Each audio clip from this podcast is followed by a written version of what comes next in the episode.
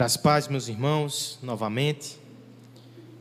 Como já foi anunciado, vamos abrir a palavra do Senhor no Salmo 2. Esse texto tão precioso da Escritura Sagrada.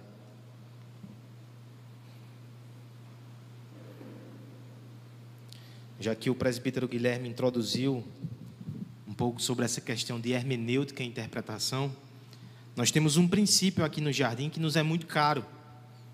Nós entendemos que toda a escritura ela aponta para Jesus Cristo, segundo as palavras do próprio Cristo em Lucas 24. É por isso que nós entendemos que os salmos são canções de Jesus.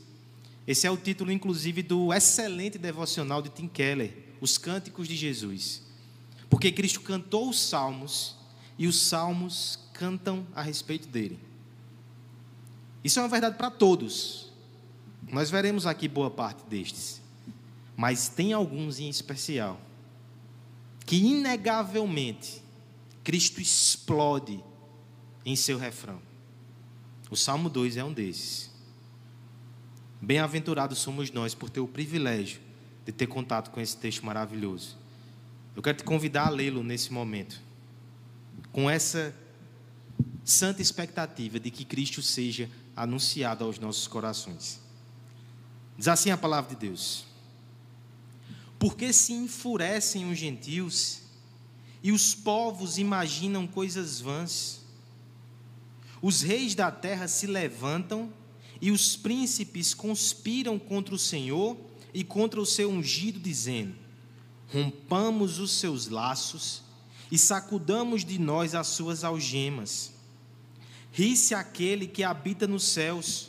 O Senhor zomba deles. Na sua ira, ao seu tempo, lhe hás de falar. E no seu furor os confundirá. Eu, porém, constituí o meu rei sobre o meu santo monte Sião. Proclamarei o decreto do Senhor. Ele me disse: Tu és o meu filho, eu hoje te gerei. Pede-me e eu te darei as nações por herança e as extremidades da terra por tua possessão. Com vara de ferro as regerás e as despedaçarás como um vaso de oleiro. Agora, pois, ó reis, sede prudentes, deixai-vos advertir, juízes da terra. Servi ao Senhor com temor e alegrai-vos nele com tremor. Beijai o filho para que não se irrite e não pereçais no caminho, porque dentro em pouco se lhe inflamará a ira. Bem-aventurados todos o que nele se refugiam. Bem-aventurado será também um dos irmãos que trouxeram um copinho de água para o pastor. Para onde você olha nos dias mais claros? Quando a brisa suave da paz toca o seu rosto e as risadas ao redor o abraçam como brindes de celebração.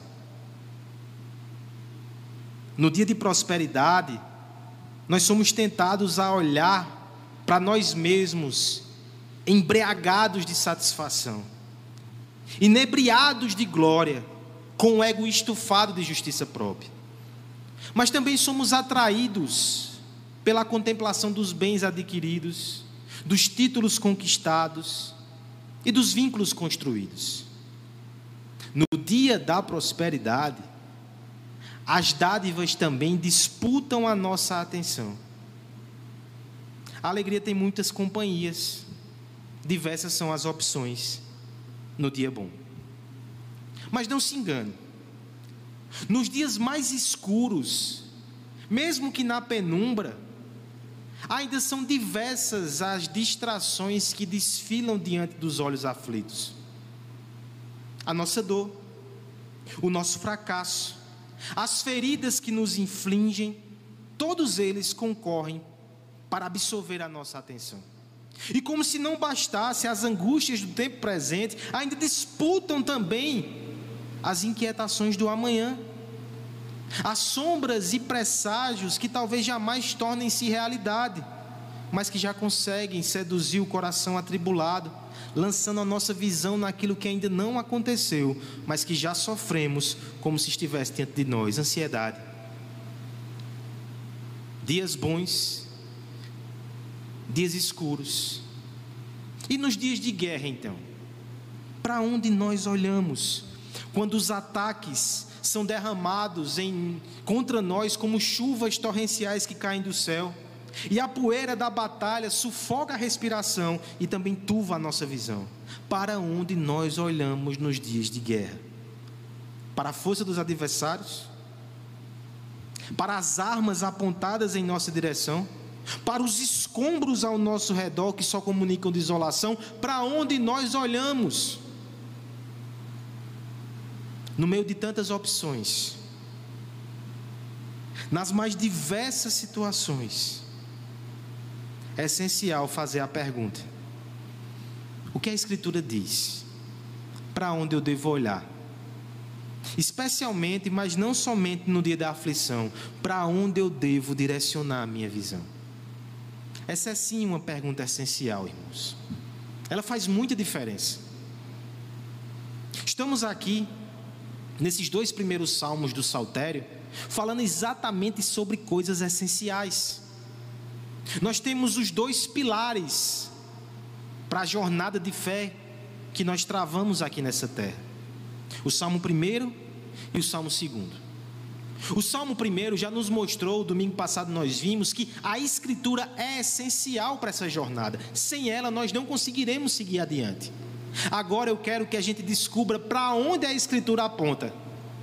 Nós já pincelamos isso no final do último sermão. Ela aponta para o justo e o bem-aventurado. E nós veremos que contemplá-lo é essencial para a nossa fé. Contemplar o Rei prometido Contemplar o Messias Jesus Cristo é essencial. E eu dou logo esse salto, irmãos. Nosso presbítero já apresentou aqui a interpretação do Novo Testamento. O Salmo 2 é um salmo de coroação. Mas ele não fala de um rei qualquer de Israel. Pelo contrário, todos eles são tipos do grande rei prometido, o Senhor Jesus Cristo. Por isso nós iremos olhar para Davi ou para qualquer outro rei de Israel, mas olharemos eles como meios, como tipos, como símbolos e direcionaremos nossa visão logo para aquele que é o rei dos reis, rei dos reis, Senhor dos senhores Jesus Cristo. É para ele que devemos olhar. Isso que é essencial para nossa fé. Por isso que o tema dessa mensagem nesta noite vai ser: não tire os olhos de Jesus Cristo. E por que nós não devemos tirar os olhos de Jesus Cristo? O Salmo 2 nos apresenta três razões. Primeiro, ele não será afetado pelas oposições. Verso 1 até o verso 5. Por isso não devemos tirar os olhos dele. Porque, em segundo lugar, Deus, Deus o escolheu e garante o seu reinado. Verso 6 até o verso 9. E por fim, nós não devemos tirar os olhos de Jesus Cristo porque servi-lo é um privilégio ofertado aos pecadores. Não tiremos os olhos de Jesus Cristo. Façamos isso a partir do Salmo 2. Vamos ler primeiramente dos versos 1 a 5. Eu vou pedir a ajuda do presbítero Guilherme novamente. Acompanhe a leitura, acompanhe o texto. Porque se enfurecem os gentios e os povos imaginam coisas vãs. Os reis da terra se levantam e os príncipes conspiram contra o Senhor e contra o seu ungido, dizendo: Rompamos os seus laços e sacudamos de nós as suas algemas. Ri-se aquele que habita nos céus, o Senhor zomba deles. Na sua ira, a seu tempo, lhes há de falar, e no seu furor os confundirá. Além do panteão de opções que são apresentados diante dos nossos olhos, os nossos ouvidos também entram na disputa. Porque cada proposta tem aqueles que propagandeiam esses caminhos. Ou você não ouviu pessoas dizendo assim: olhe para os nossos produtos. Ou então, olhe para si mesmo, seus sentimentos, suas dores.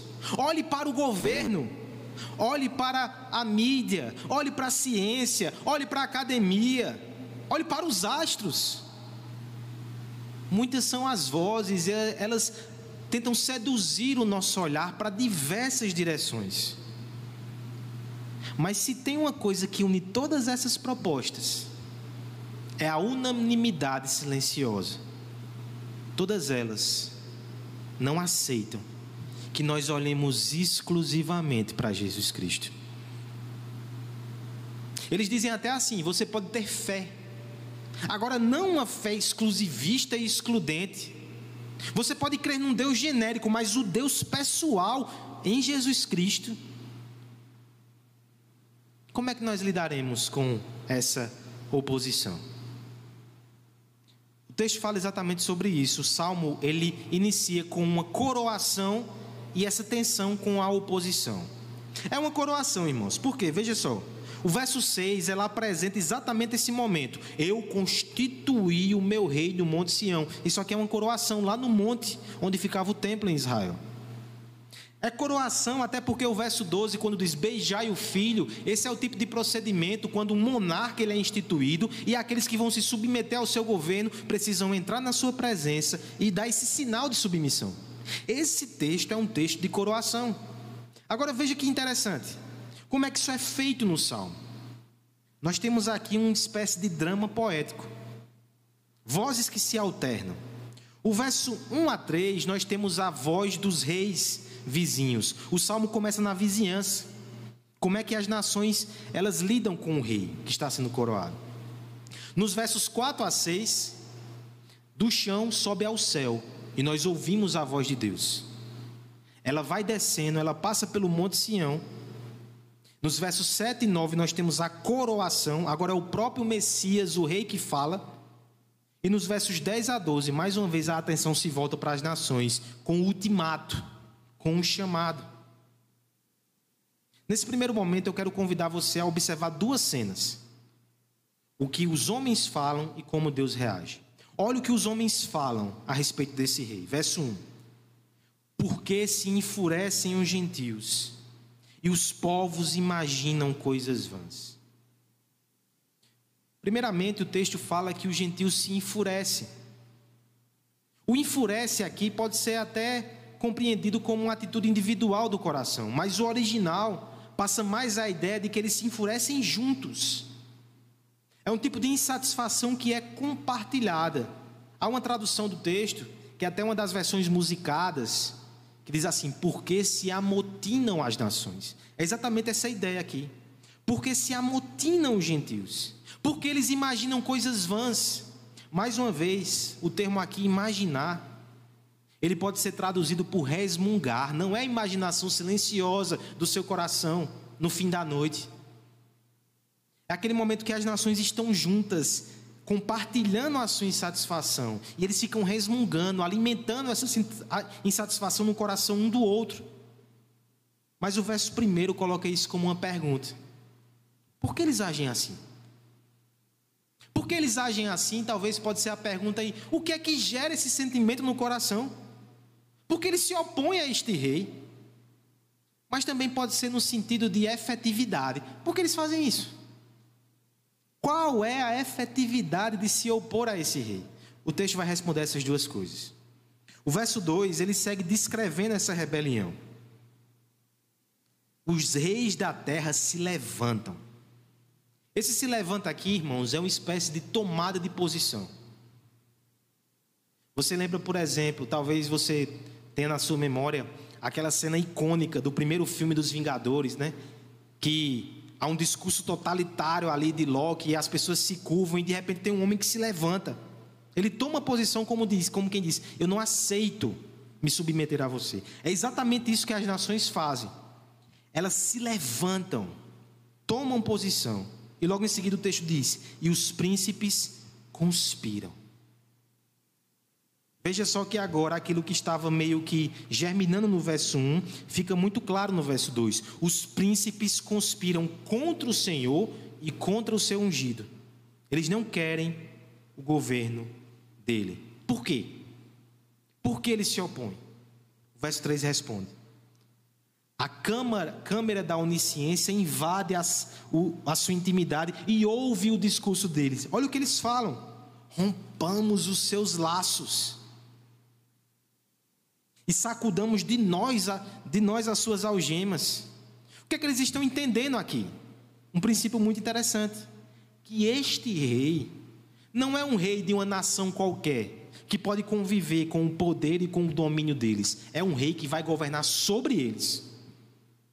E eles entendem esse reino como algo que os amarra, que os prende, que os incomoda. Por isso eles querem, como diz o texto aqui, romper esses laços. Esse romper aqui, ele é uma palavra que tem tanta intensidade que pode nos passar a ideia de despedaçar, de rasgar. Eles odeiam esse governo. Essa é a primeira razão essa é a primeira resposta à pergunta: por que os gentios se enfurecem? Porque eles odeiam, eles odeiam o governo do Messias. Como é que Deus lida com essa questão? Porque para nós perceber que as nações e o sistema do mundo de modo geral, é isso que o texto revela, elas se rebelam contra Deus e contra o seu ungido, elas se ressentem. Isso pode causar uma série de, de sentimentos em nós: angústia, decepção, tristeza, medo, ou até mesmo desespero. Somos nós contra o mundo todo.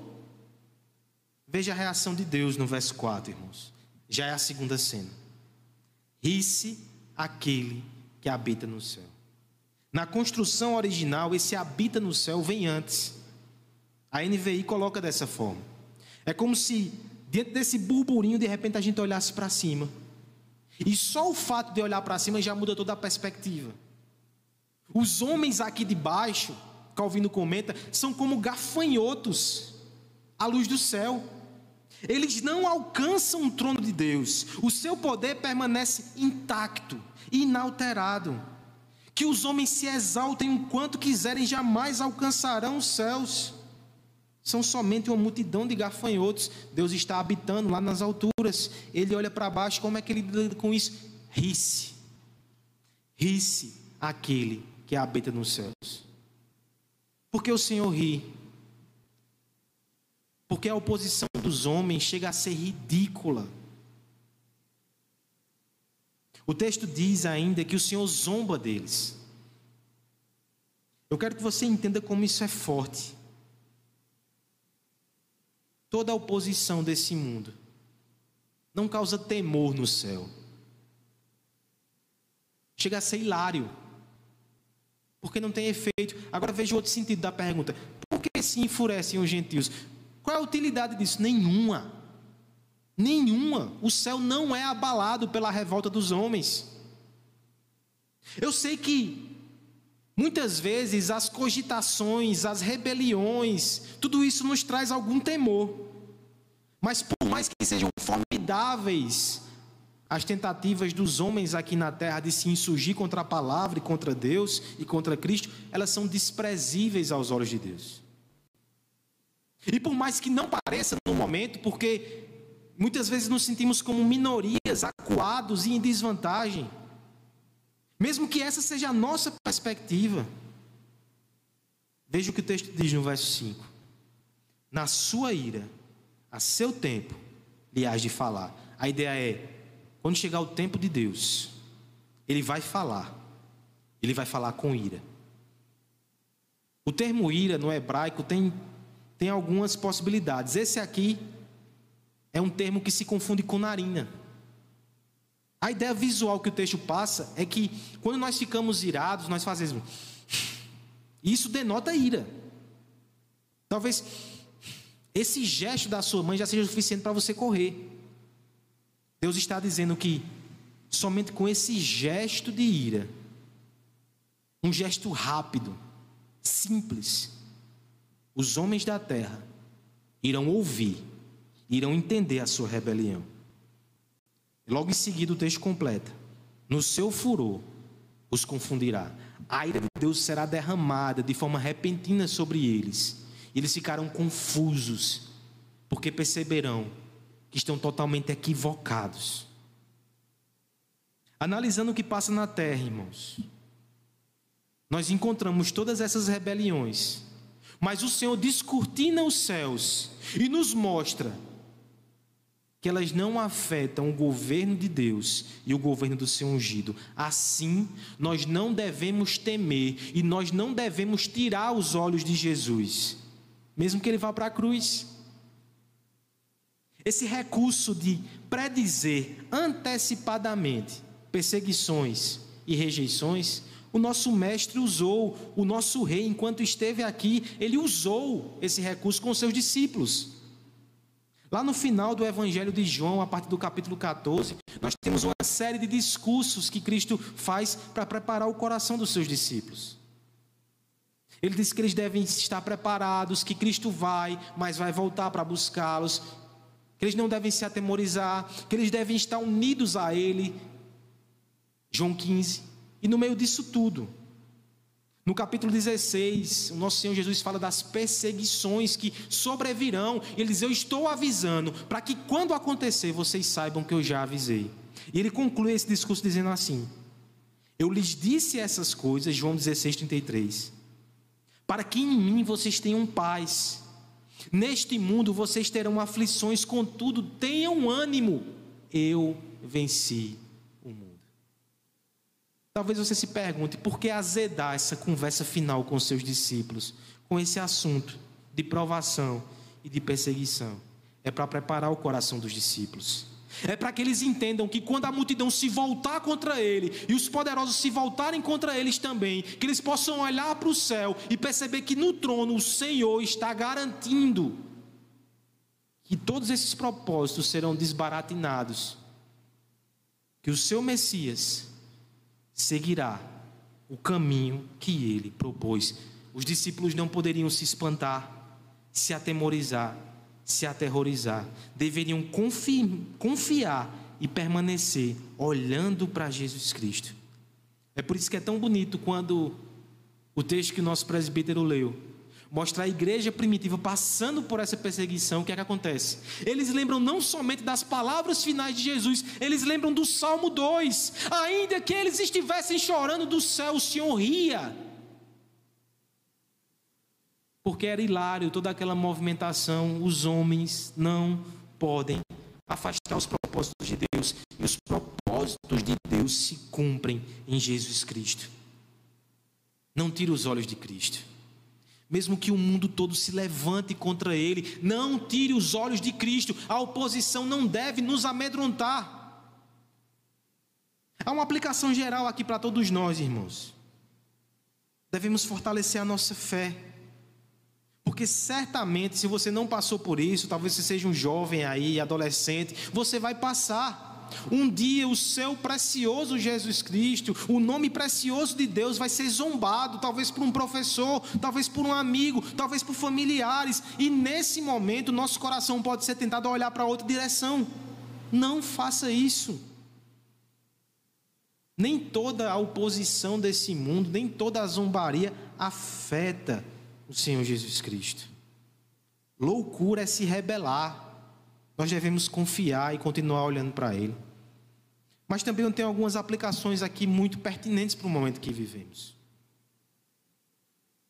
Eu quero falar para dois grupos de pessoas aqui: aqueles que estão amedrontados e aqueles que estão agitados. Amedrontados. Muitos irmãos estão angustiados porque inimigos têm se levantado contra Cristo. E sabe qual é o pior inimigo que tem nos assombrado nesse tempo? A morte. O apóstolo Paulo vai descrever a morte como um inimigo. Apocalipse também reverbera essa lição. Eu quero te falar uma coisa nessa noite, irmão. Ainda que mil mortes se levantem contra o povo de Deus, ela está vencida e o Senhor lá do céu ri, porque cada vez que a morte toca um filho seu, ela simplesmente o transporta para o reino da graça eterna, para a presença do Senhor Jesus Cristo. Afaste esse temor do coração. Não deixe que o seu coração seja paralisado por esse medo. A oposição não tira o brilho de Jesus Cristo. Aos irmãos agitados eu também tenho uma palavra. Esse período que estamos vivendo, com muita agitação social, política e religiosa, é um terreno fértil para teorias da conspiração. E veja, o texto fala sim sobre conspiração. Mas ele não nos autoriza a ficar roteirizando os detalhes, nem especulando a respeito disso. Não nos interessa. O texto passa pela conspiração, mas logo em seguida ele segue para Deus, e aqui, para o final do texto, é só Deus e Cristo. Pare de ficar olhando demais para os inimigos, para as teorias, que muitas vezes são feitas por outros inimigos de Cristo. Olhe para Ele. Olhe para Ele, confie nele, ocupe a sua mente e o seu coração com Ele. Quando o cristão, enquanto a igreja, discursa demais sobre conspiração, ela está perdendo a oportunidade de falar sobre Cristo.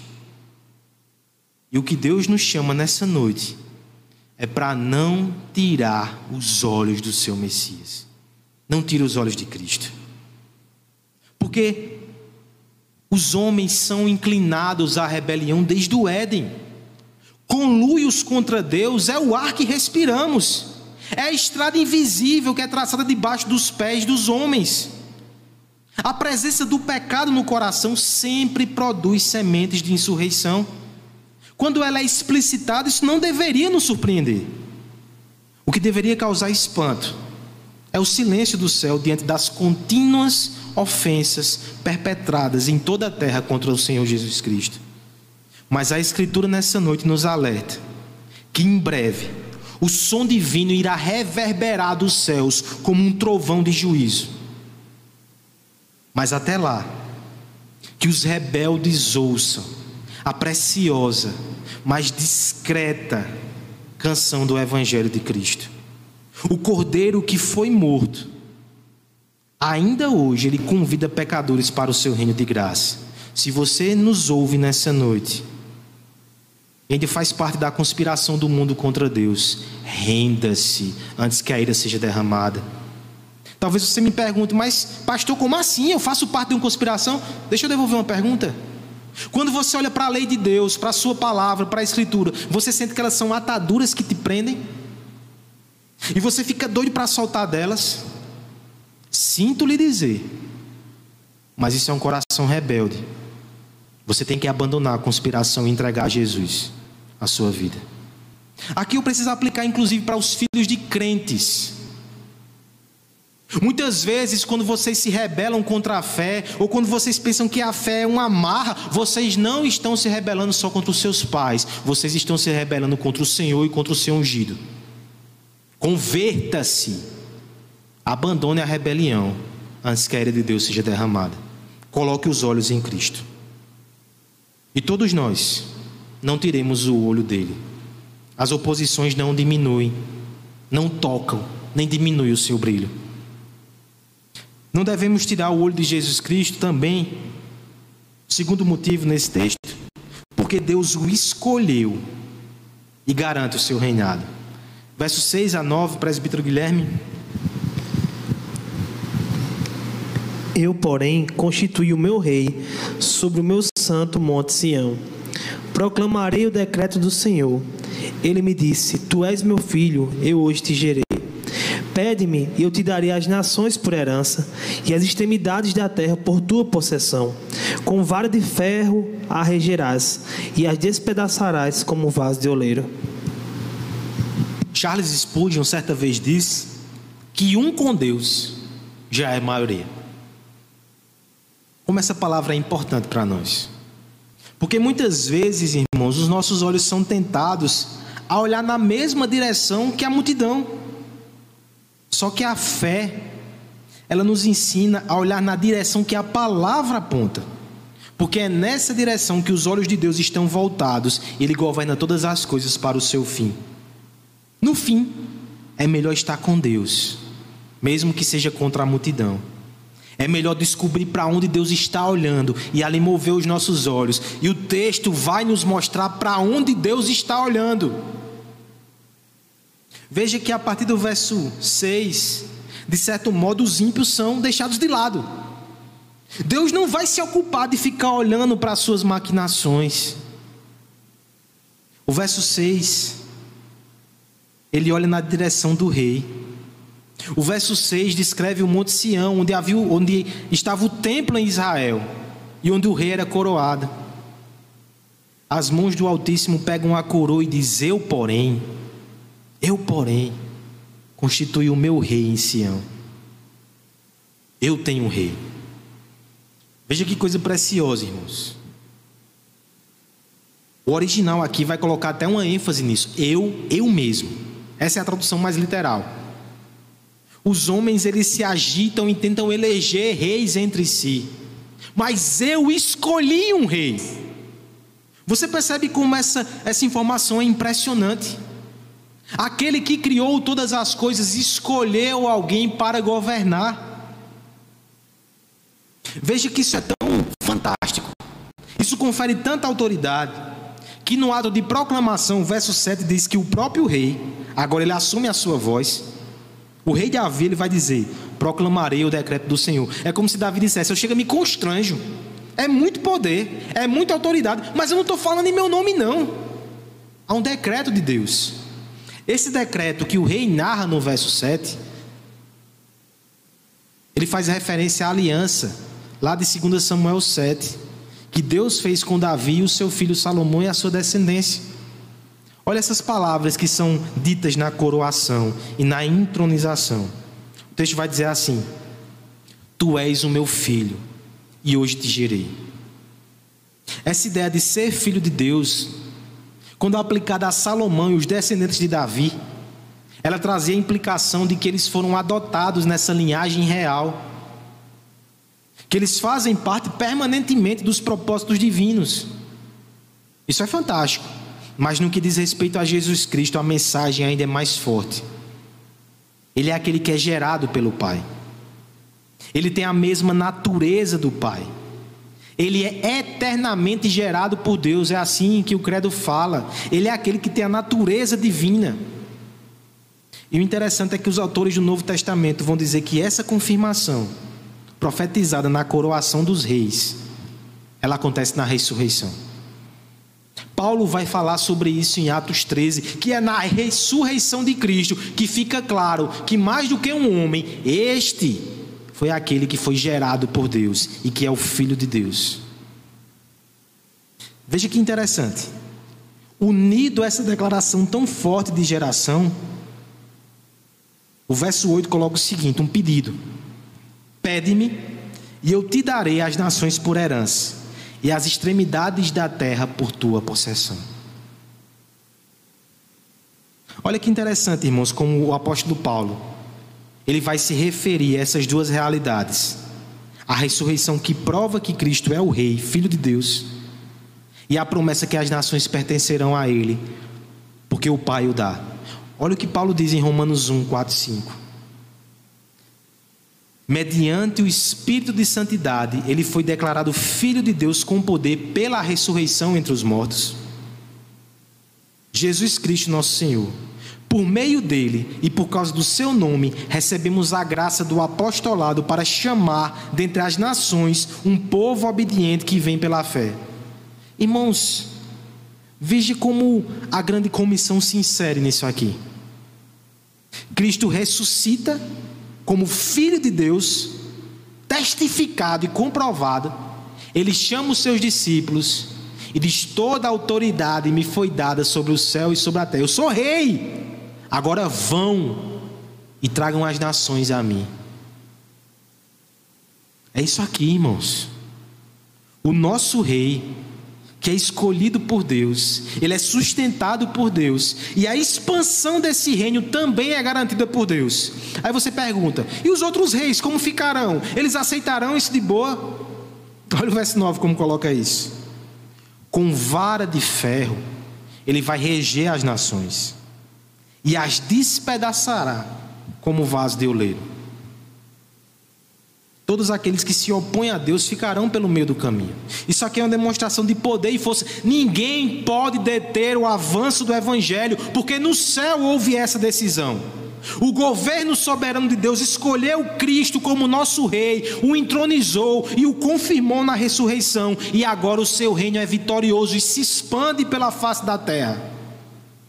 Nós somos chamados a participar disso com admiração e encantamento. Por isso que você não pode tirar o olho de Cristo. Mesmo quando Cristo parece ser enfraquecido aos olhos do mundo. Você deve lembrar que há ironias da parte de Deus nessas situações. Há um sermão muito conhecido de D.A. Carson que fala sobre as ironias da cruz. Eu me lembro de ter ouvido essa pregação com Guilherme em uma das conferências fiéis que a gente participou. Mas Agostinho já falava sobre as ironias da cruz. E comentando esse texto, ele coloca da seguinte forma: veja que interessante. Quando nosso Senhor Jesus Cristo ele foi crucificado, os romanos colocaram uma placa sobre a sua cruz, com a seguinte inscrição: Este Jesus é o Rei dos Judeus.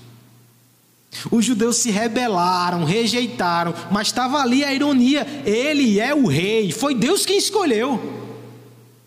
E a ironia vai além, irmãos. Essa inscrição ela foi colocada em hebraico, em grego e em latim.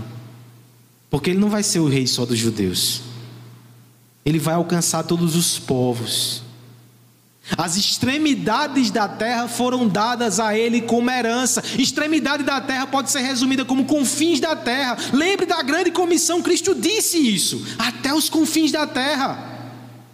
Até na crucificação, Deus ria do céu, zombava dos seus oponentes e exaltava a pessoa do seu filho Jesus Cristo. E faz isso ainda hoje no meio das oposições, no meio das perseguições, Deus continua exaltando a pessoa do seu filho, porque ele é o rei escolhido. Olhe para ele, igreja, e não pare de olhar para Jesus.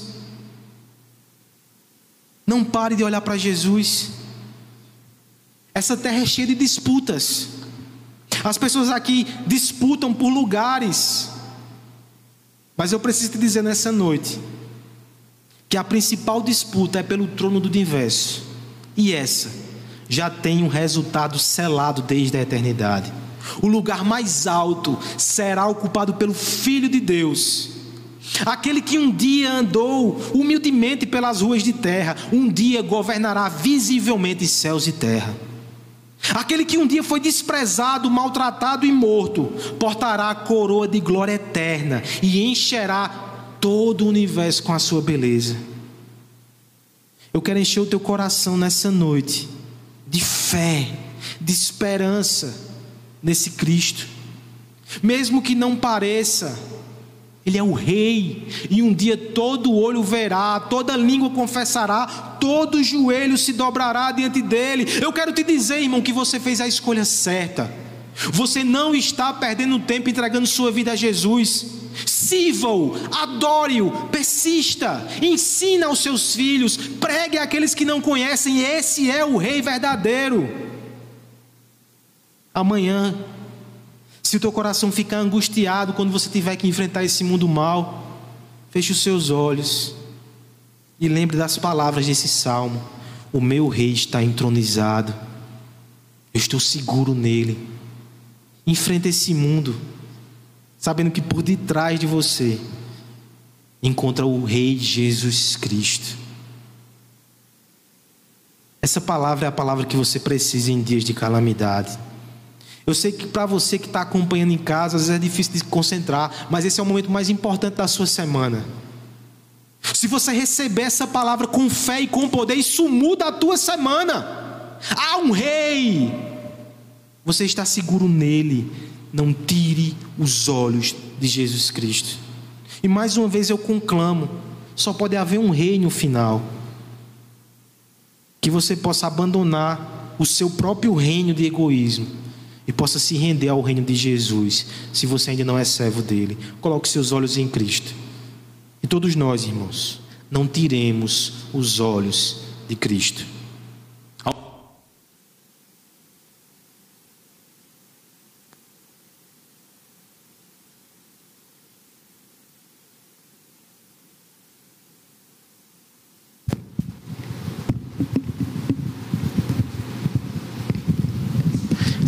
Fazem parte da conspiração, mas serão derrotadas.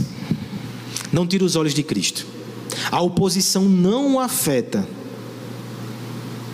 E Deus o escolheu como rei e garante o seu reinado. Mas em último lugar, irmãos, nós não devemos tirar os olhos de Cristo, porque servi-lo é um privilégio ofertado a pecadores. versos 10 e 12, presbítero Guilherme.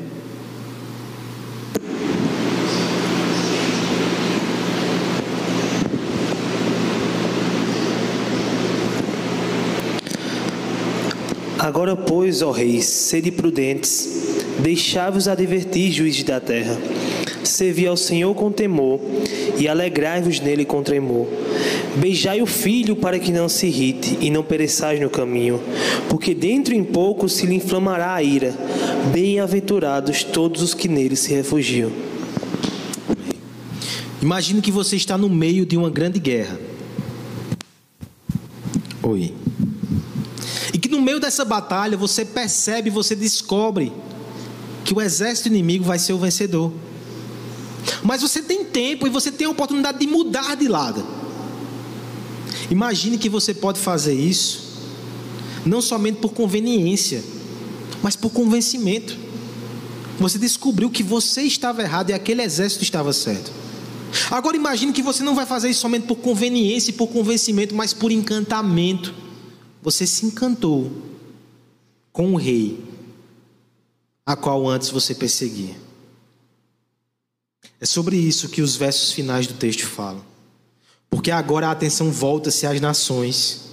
E nós temos aqui uma intimação de misericórdia. Deus podia simplesmente destruir os inimigos. Mas esse é o Deus que é destruído para salvar inimigos. Esse é o Deus do Evangelho. Esse é o Deus da cruz. Esse é o nosso Jesus. Olha o convite que ele faz no verso 10. Agora, pois, ó reis, sejam prudentes. Ou seja, veja a razão. Vocês estão irracionais se opondo contra Cristo. É inútil. Sejam prudentes. Deixai-vos advertir, juízes da terra. É claro que aqui a gente já vê um problema. Esses homens julgam a terra. Será que eles vão se humilhar ao ponto de serem julgados por outra autoridade? Esse é o desafio, né, irmãos? Muitas vezes nós não queremos ceder do nosso orgulho para seguir a Jesus Cristo. E fazendo assim, nós não somos prudentes. Nós seguimos até o fim numa rebelião que vai nos levar à destruição. Mas nós precisamos nos humilhar e nos quebrantar. Olha como o verso 12 coloca isso: beijai o filho.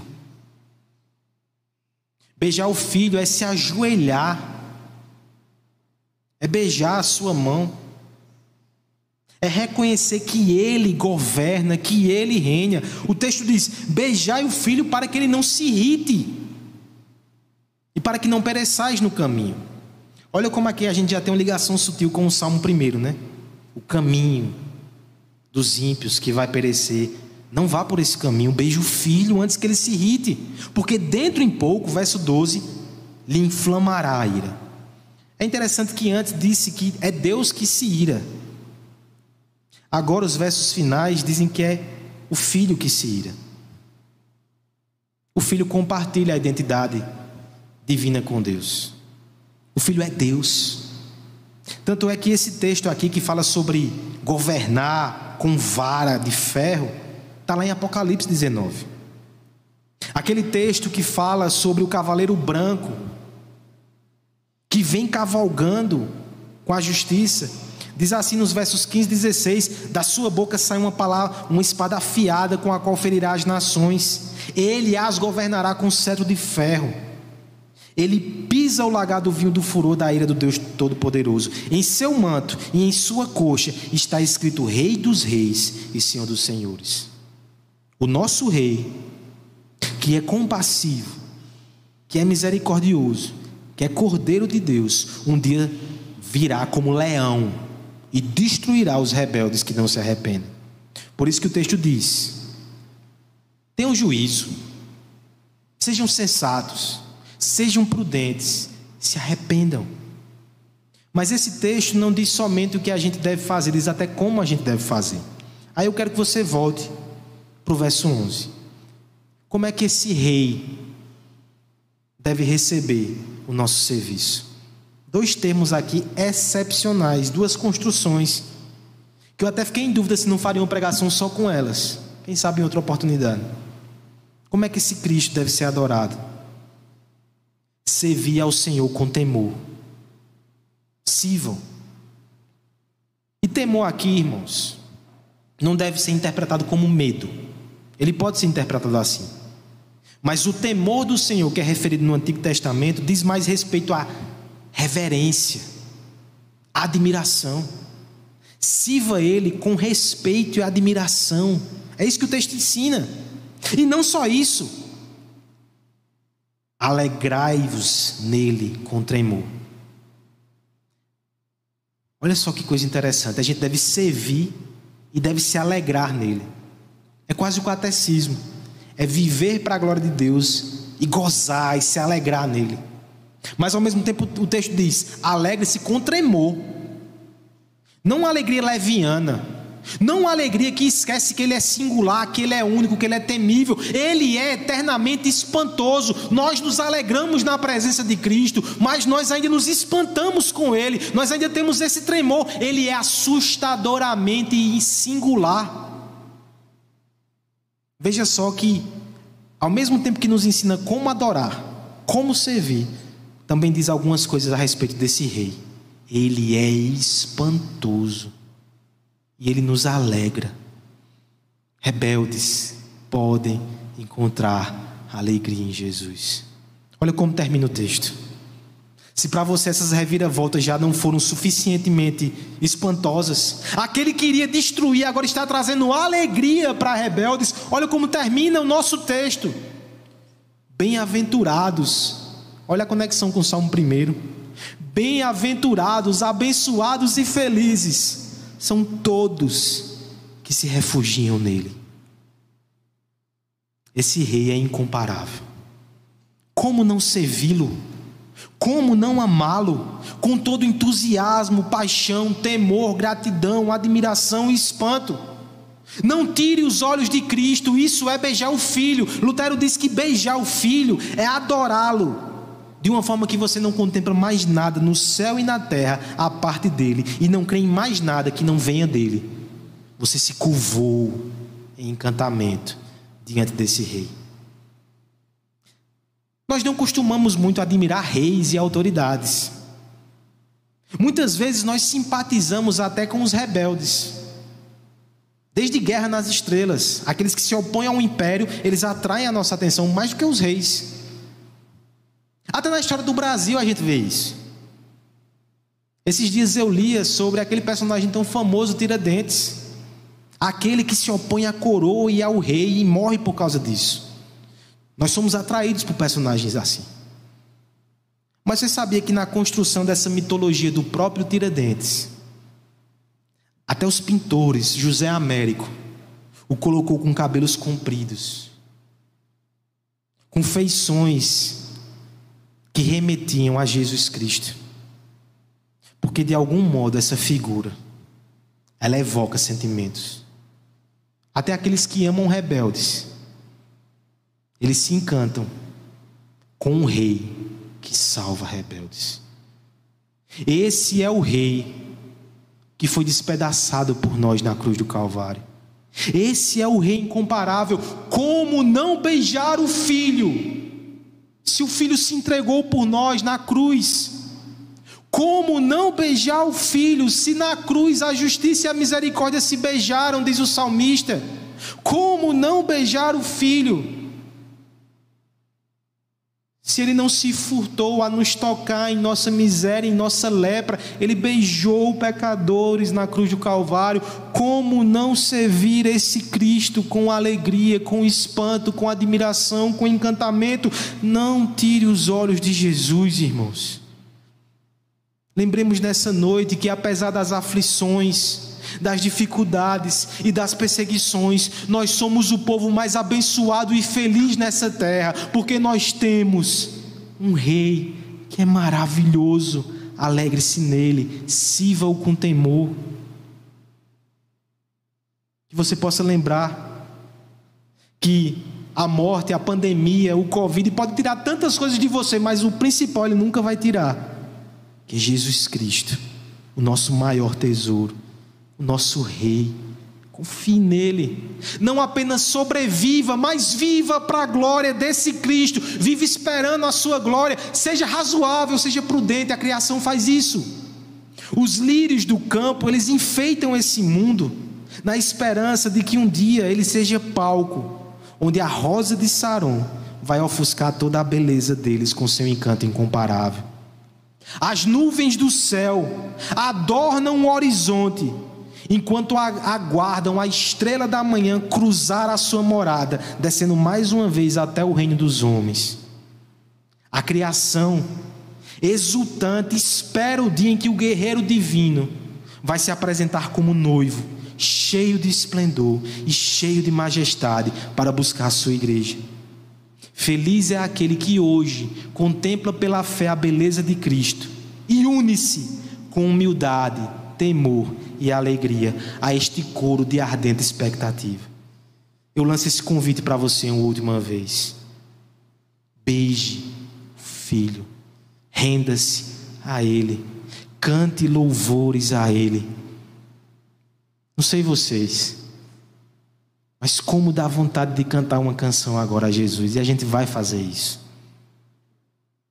Mas antes de concluir, irmãos, deixa eu citar uma canção que fala palavras que talvez você gostasse de externalizar na sua boca.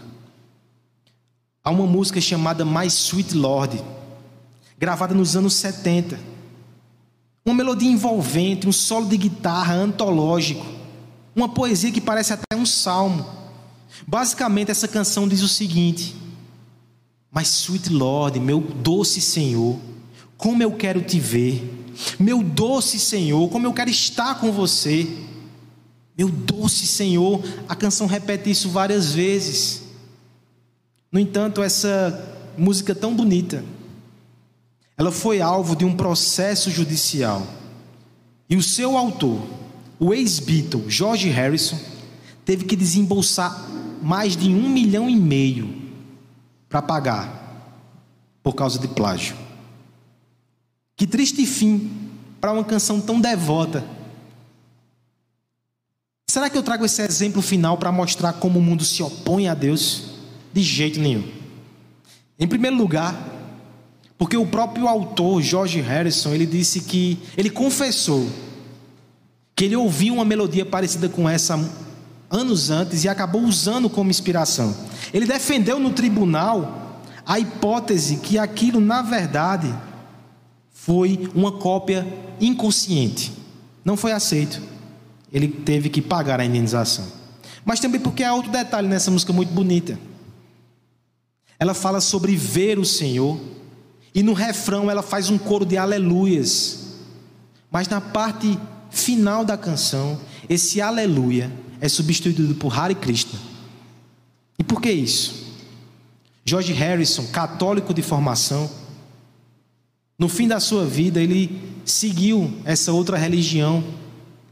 E ele quis mostrar que nessa canção é uma religião de espiritualidade universal, do mesmo jeito que a gente fala aleluia ao Deus cristão, a gente fala Hare a Krishna e é a mesma coisa. Essa música tão bonitinha. Ela é um exemplo da oposição contra Jesus Cristo.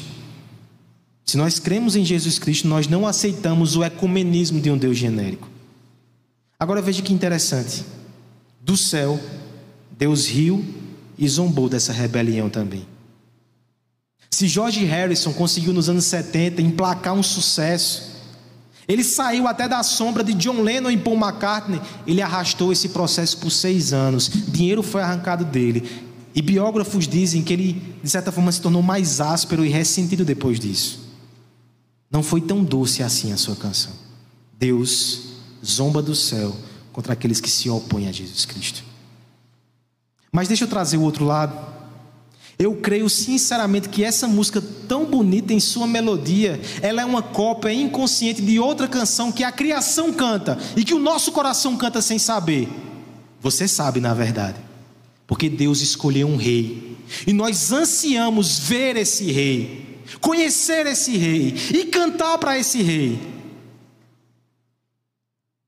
Se você conhece esse rei, e se você beija o filho, você é um privilegiado. Você é o bem-aventurado. Você pode cantar uma canção sem medo de processo. Não no tribunal dos homens, mas no tribunal de Deus. você pode sinceramente dizer: Meu doce Senhor, eu quero te ver, eu quero estar com você, eu quero me encontrar com você. E você não estará cantando para um Deus genérico ou para Hare Krishna, mas para Jesus Cristo, o Deus da cruz, o Deus do Evangelho.